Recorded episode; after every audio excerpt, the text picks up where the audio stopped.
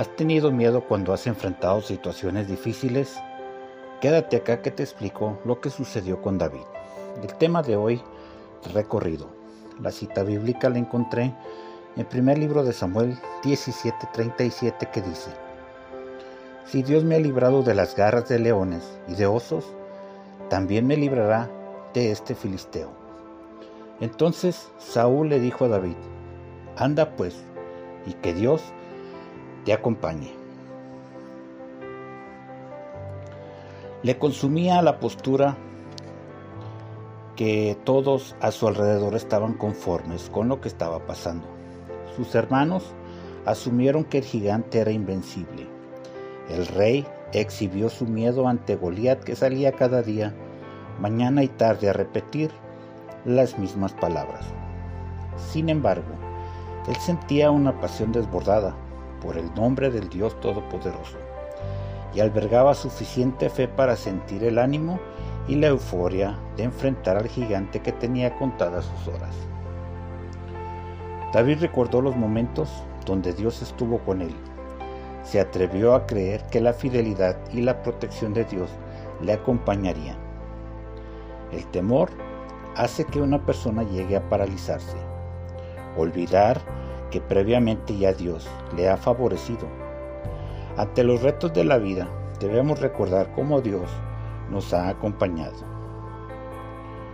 Algo para recordar es que Dios siempre ha estado a tu lado.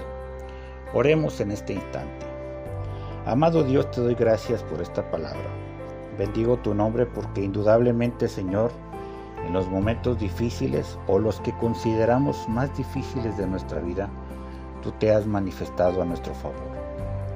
No se necesita ser, eh, tener gran memoria o estar pensando en cuán, cuál dificultad es recordar los momentos que has estado con nosotros, porque indudablemente recordaremos esos momentos rápidamente.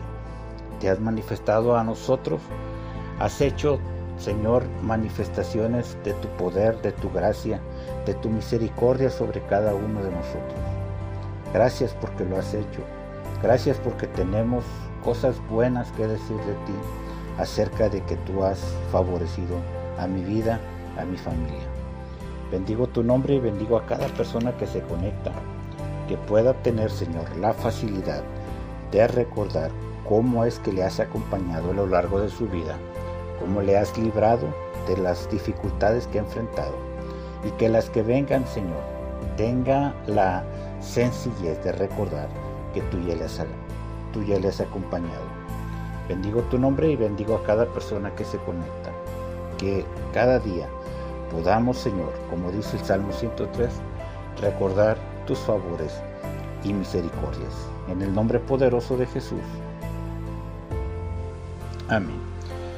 Te invito a que me sigas en las redes sociales, estoy en Facebook y en YouTube como Pastor Samuel García, Instagram y Twitter como Pastor-Samuel. Si deseas escuchar más audios, puedes entrar a la aplicación de Spotify y buscar ahí Devocional del Pastor.